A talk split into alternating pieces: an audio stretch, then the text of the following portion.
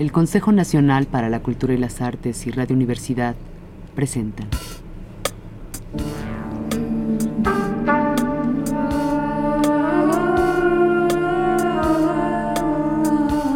No sé cuándo nací. Mis padres no lo sabían. Nunca me lo dijeron. Me llamo Juan Pérez Jolote.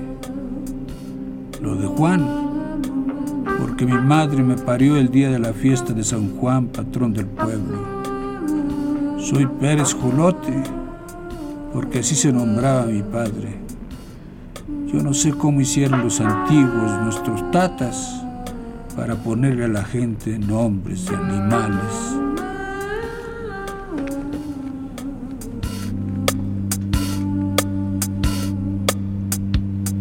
La llave del tiempo. La clave del tiempo. La nave del tiempo. El ave del tiempo.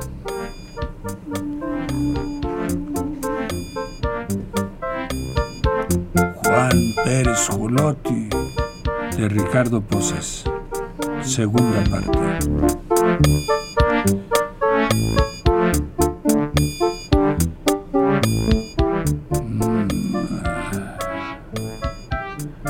Padres tenían dos casas. Llevé todo aquello a la casa que estaba desocupada para que no me vieran. Y le dije a uno de mis tíos que le dijera a mi mamá que fuera a la otra casa a recoger lo que les había comprado, pero que no se lo dijera a mi papá. De un cofre donde guardaba mi madre los chamarros de lana, saqué uno y puse en su lugar siete pesos. Me quedaron tres pesos para el viaje y entonces salí para la finca.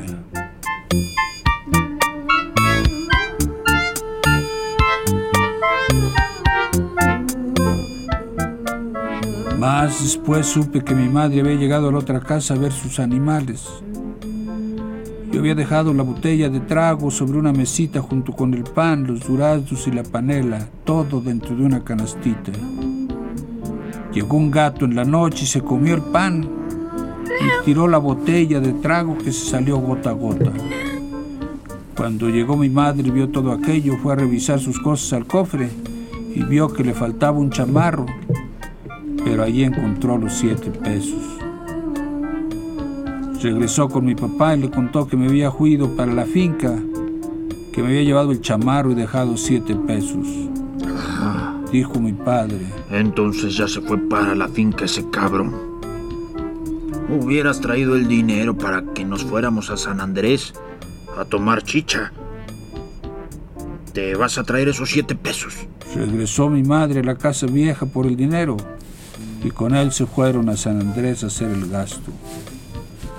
Llegué a una finca de Soconusco donde ganaba 10 centavos diarios trabajando con los patojos, pues aparte trabajaban los hombres y aparte los muchachos. Los hombres lo hacían por tarea. Yo limpiaba las matas de café para que no criaran monte. El patrón y el caporal me querían mucho y con frecuencia el caporal me mandaba por la tierra de los tacanecos acompañando a su mujer. Pasó un año. Me siguieron dando 10 centavos diarios porque me descontaban para desquitar lo que me habían adelantado. Después empecé a trabajar por tarea como los hombres. La primera semana hice cinco tareas de trabajo que me pagaban a 50 centavos cada una y me gané 2 pesos 50 centavos.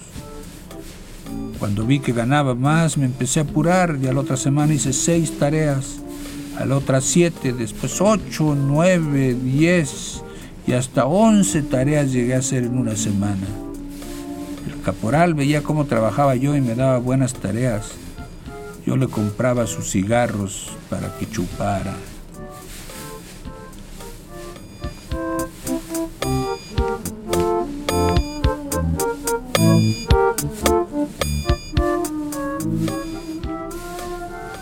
Empecé por comprarme un pantalón y con más dinero seguí comprando buena ropa. Después me compré zapatos Las buyunqueras llevaban ropa cada día de raya. Me costó 80 centavos un pantalón, dos camisas a 60 centavos cada una, mis calzones 60 centavos, los zapatos unos 50 y también compré mis pañuelos. Los compañeros me hacían burla porque era yo vestido de ladino, porque había dejado mi vestido de chamula. ¿De dónde viniste tú? Me decían. Que andas vestido de ladino. Pero, si somos compañeros. Seguí trabajando y con mi dinero compré una escopeta, después una pistola para ir al monte los días domingos a tirarle a los pájaros. Después compré un acordeón.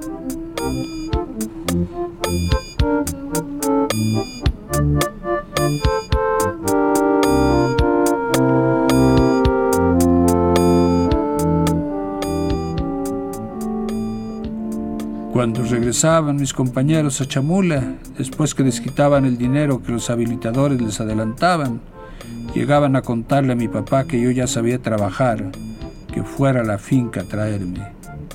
Después de tres años de trabajar en aquella finca, dije yo, si llego a regresar a mi casa sin haberle mandado dinero a mi papá, no me van a recibir.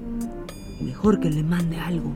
Y vendí mi pistola mi escopeta, mi acordeón y le mandé 20 pesos con Mariano Méndez Aguilar.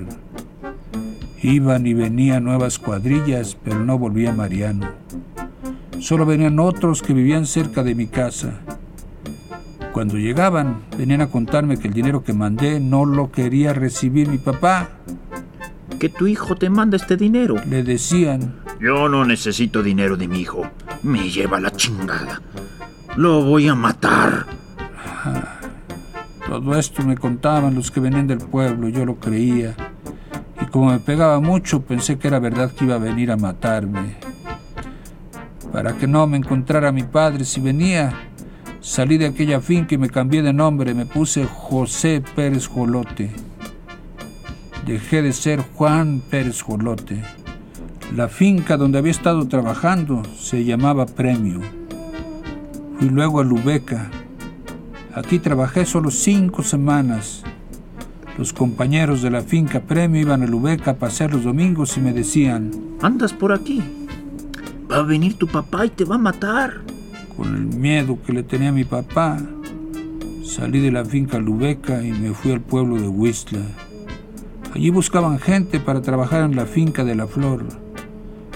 Me enganché cuando llegué a la finca me dijo el patrón, yo te voy a dar tu ración y aquí te vienes a dormir, cerca del gallinero, para espantar los animales que vienen en la noche a sacar las gallinas. Allí me dormía. despertaba cuando oía ruidos y gritaba para que no entraran los animales. En este lugar trabajé unos tres meses. Aquí estuve con tres trabajadores de Comitán que llevaban mujeres para que les asistieran. Uno de ellos me preguntó, ¿Aquí vas a venir a trabajar, José? Sí. Contesté. No comas allá en la cocina. Mejor aquí, con mi mujer. El patrón daba frijol, maíz, panela, café y jabón para lavar la ropa. Y la mujer de Comitán que me asistía Llegaba a recibir esto cada ocho días a la casa del patrón. Recibía mi ración y la de su marido. Yo le pagaba cinco centavos diarios porque me hiciera la comida. Los de Comitán se emborrachaban y se peleaban cada día de raya. Cuando estaban borrachos, cambiaban las mujeres unos con otros y al día siguiente se empezaban a celar. ¡Tú cabrón! Estás pisando a mi mujer. Y tú también estás pisando a la mía. ¿Eh? Y tú también te estás cogiendo a mi mujer. Preguntamos a José Pérez si no es cierto. Él no toma trago. Y ve lo que le haces a mi mujer, cabrón. Y empezaba la riña. Me preguntaron a mí. Yo no sé. Como no duermo aquí, sino en la casa grande, no veo qué pasa en la noche. Es que no quieres decirnos. Claro que sí.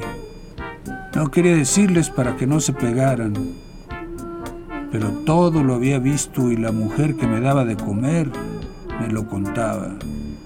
De todos modos se agarraron a machetazos. Las mujeres y yo los mirábamos asustados. ¡Ay, Dios de mi vida! ¡Ya lo van a matar!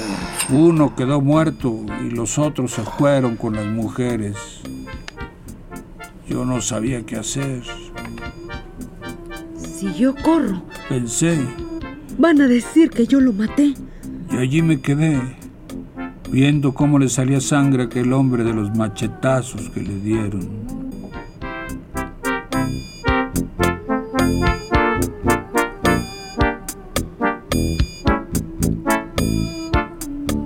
Luego que supieron que había muerto uno de Comitán, fueron a dar parte a la presidencia de Mapa.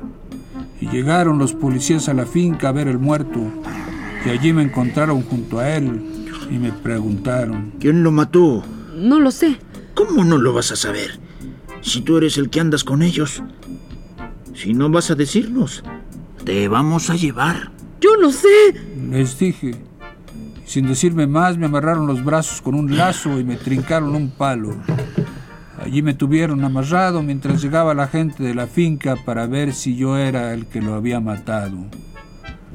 Las mujeres de los que trabajaban en la finca decían, Pobrecito. ¿Quién sabe si él lo mató o nomás anda sufriendo? y me daban pozol para que tomara, pero como estaba amarrado era como si no tuviera manos, y ellas con las suyas me lo daban en la boca. Vinieron los demás y las mujeres me gritaban, ¡Ay, José! ¡Pobrecito! ¡Ya te van a llevar! Como no lo dijiste claro, ¿quién ¿Y fue? cómo empezaron a pelear? ¿Y cómo empezaron Ándale, a pelear? José, hombre. ¿Cómo voy a decir si no lo vi? se llevaron al muerto y a mí me llevaron preso. Llegamos a Mapa y ahí dormí en la cárcel. Al otro día, al amanecer, tomamos el camino de Tapachula. Llegamos y allí quedé en la cárcel.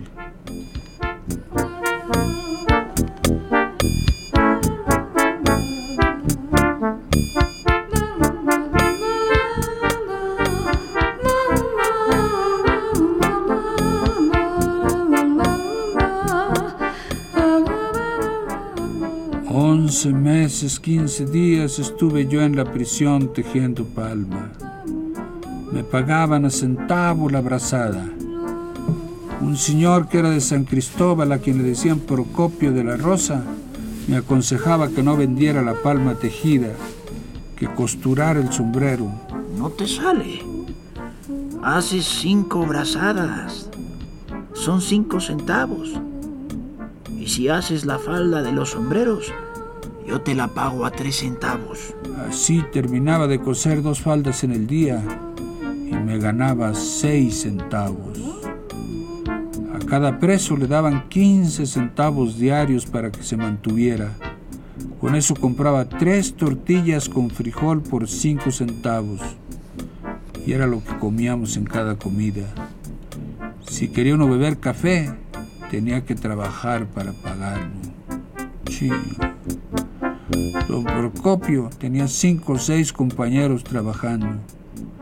Cuando vio cómo era mi trabajo, me empezó a entregar palma tejida en cantidad para que la costurara. Como había luz en el calabozo, así se llama donde dormíamos, cuando no tenía sueño trabajaba de noche costurando sombreros. Así ganaba algo más y tenía la paga para comer más. Las mujeres de los presos entraban a la prisión y sus hombres, para acostarse con ellas sin ser vistos, alquilaban sábanas y chamarros para esconderse, y a todos los que no teníamos mujer nos sacaban del calabozo. Después me dijo don Procopio, Ahora te doy tu palma para que trabajes por tu cuenta. porque era él el que vendía a todos la palma para tejer. Él entregaba los sombreros por docenas para venderlos fuera. Luego me enseñó a hacer otros sombreros que se vendían a unos 50. A la cárcel llegaban cada domingo las familias de los que tenían alguno en la cárcel y me encargaban sombreros para niños y me pagaban 40 o 50 centavos por cada sombrero. Después me enseñé a tejer abanicos para ventearse cuando hay mucho calor y me los pagaban a 20 y 25 centavos. Algunos me encargaban más y a la otra visita ya los tenía hechos. Luego me enseñé a hacer canastos de palmas, de esos con asa. Con estos oficios que aprendí ya tenía con qué mantenerme dentro de la prisión. Había otros prisioneros que decían que eran de Guatemala. Estos no sabían tejer ni hacían nada y solo estaban esperanzados a los 15 centavos diarios para comer. Cuando llegué a la cárcel, yo entendía bien la Castilla, pero no sabía cómo decir las palabras. Aprendí a hacer las cosas sin hablar porque no había nadie que supiera mi lengua y poco a poco empecé a hablar Castilla.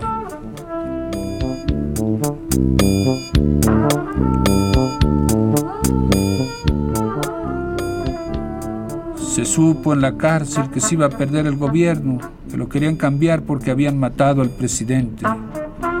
Para defenderse buscaba gente para el batallón. Dos de los que estaban presos escribieron al gobierno y les contestaron que si querían ser soldados los prisioneros, que lo solicitaran al gobierno. Los otros prisioneros no decían nada. No sabían decir si querían o no irse de soldados pero el gobierno aceptó no solo a los dos que lo habían pedido, sino a todos los que estábamos en la cárcel. Y hasta los inválidos salieron de la prisión y vinieron con nosotros. A las cuatro de la mañana nos fueron a sacar los soldados. Dijo el que llegó. Que todos los prisioneros se alisten con sus maletas. Todos van a quedar libres. Pero nos llevaron a la estación y nos metieron en un carro de tren donde llevan los plátanos y el ganado. Nos vigilaban los soldados por todas partes. Dos de ellos en la puerta del carro nos picaban con las pistolas y nos decían: ¡Entrele! ¡Ándale! ¡Entrele! Yo llevaba cinco sombreros nuevos para venderlos en el camino. Creía que todavía los compraban. Llegamos a San Jerónimo, ahí nos bajaron del tren y nos metieron a un cuarto. A mí me quitaron mis sombreros para quemarlos, para hacer el café. Todos los que iban peludos les quitaron el pelo. A los que llevaban bastante ropa se la quitaron. Y a todos nos dieron unos capotes con las mangas largas. Al otro día nos fuimos rumbo a México. Oía yo que decían los nombres de los lugares por donde pasábamos. Orizaba, Puebla, Llegamos hasta San Antonio, donde encontramos leña. Nos sacaron de los carros para descansar.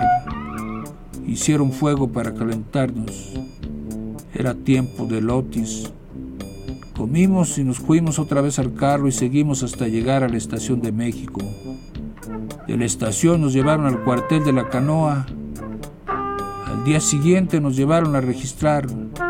Nos preguntaron si todos éramos mexicanos o había algunos de Guatemala. Iban dos guatemaltecos que me decían, Ahora que lleguemos nos van a preguntar de dónde somos. Y tú también tienes que decir que eres de Guatemala. Porque si saben que somos de Guatemala, nos echan libres. Porque la gente de Guatemala no pertenece a México. Y así no vamos a entrar de soldados. Llegó el que venía preguntando y gritó, ¡A formarse! Ya que estábamos formados, preguntó. Hombres guatemaltecos aquí. ¿Quiénes son de Guatemala? Aquí estamos presentes. Aquí está. Dijo la gente de Guatemala. Entonces apártense. Se formaron aparte los guatemaltecos. Como yo sé que no soy de Guatemala, sino que soy chamula de aquí, no quise el consejo que me dieron aquellos hombres y me quedé con la gente de México. A los guatemaltecos los echaron libres y les dieron pasaje para que se fueran a sus tierras. A los inválidos y lastimados también los dejaron libres. Solo nos quedamos los que estábamos buenos.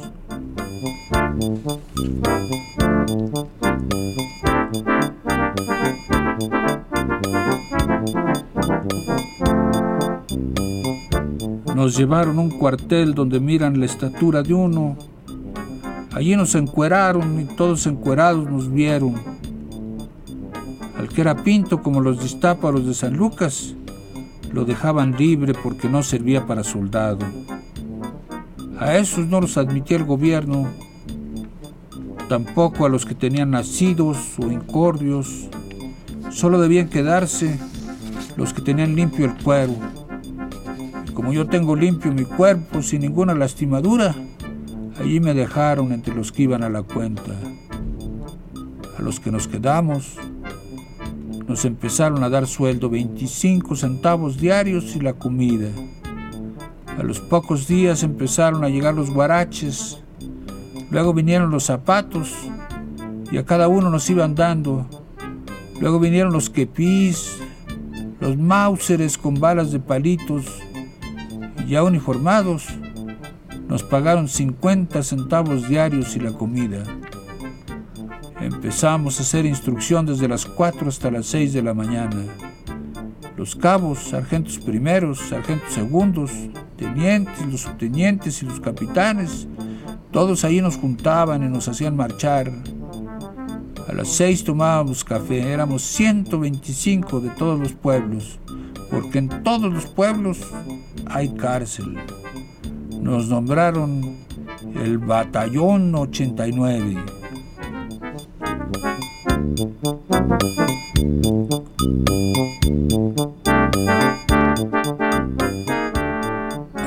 Pocos días nos dijeron cómo íbamos a manejar las armas y cómo íbamos a agarrarnos a balazos.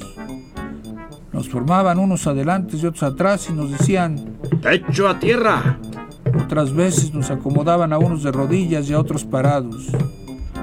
Frente a nosotros se formaban otros compañeros de nuestra misma gente, igual que como nos ponían a nosotros. Luego nos decían, Ese es el enemigo. Así vamos a hacer cuando vayan con el enemigo. Ahora, preparen. Apunten. ¡Fuego! apretábamos el gatillo y tronaba. Y ahí nomás caían los palitos que salían de los mauseres. Como era para ensayar, las balas no eran de verdad. Nos decían, Vamos a hacerlo otra vez. Un paso adelante. y caminábamos. El de adelante. Pecho a tierra. El que le sigue. De rodillas. Y el de atrás parado. Esto lo hacíamos con tiempos, dando tres pasos adelante. Luego nos retirábamos cada uno a sus lugares. Lo repetíamos todos los días con las armas en la mano. Después ya nos dieron parque con bala que era verdadero. 50 cartuchos a cada uno. Entonces empezamos a ganar un peso diario. Cuando nos dieron los cartuchos con bala ya no los tronábamos, solo hacíamos instrucción como nos habían enseñado en un principio. Poco tiempo después salimos a encontrar a Carranza por donde venía. Antes de salir llegó al cuartel un cura padrecito y nos formaron a todos. Se paró en una silla y nos dijo, Bueno, batallones. todos nos hincamos de rodilla. Hoy les vengo a decir que mañana o pasado tomamos el camino, porque viene cerca nuestro enemigo. Cuando estén en la lucha, no van a mentar al diablo ni al demonio. Solo van a decir a toda hora, cuando amanece, cuando anochece, estas palabras que voy a decir. Óiganlas bien. ¡Viva la Virgen de Guadalupe! ¡Viva! ¡Viva! ¡Viva! Porque ella es la patrona de México. Porque es la reina de México. Y ella nos librará de nuestros enemigos cuando entremos a los balazos. ¡Viva la Virgen de Guadalupe! ¡Viva la Virgen de Guadalupe! Al otro día tomamos camino. Nos embarcaron en el carro ya con las armas y en el tren nos dijeron que íbamos rumbo a Aguascalientes. Por el camino oíamos que tronaban los cañonazos y entre el enrejado del carro veíamos a la gente vestida de amarillo que corría por los montes. Mis compañeros decían, ¡Qué alegres donde vamos! algunos de ellos llevaban guitarra, tocaban y cantaban, iban contentos.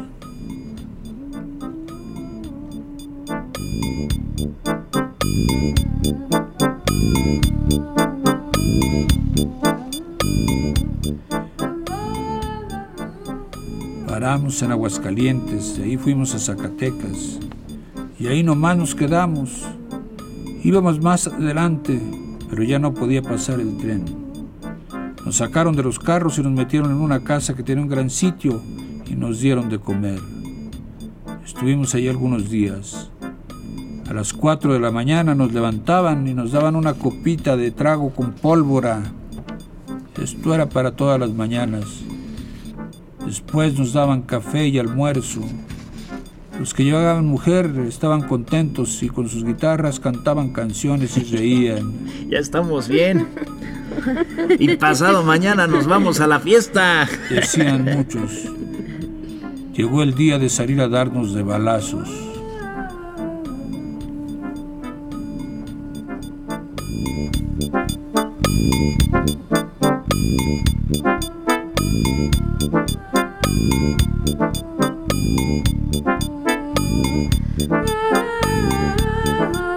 El Consejo Nacional para la Cultura y las Artes y Radio Universidad presentaron La llave del tiempo.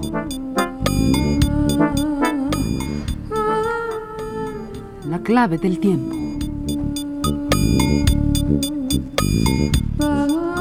Nave del tiempo. El ave del tiempo.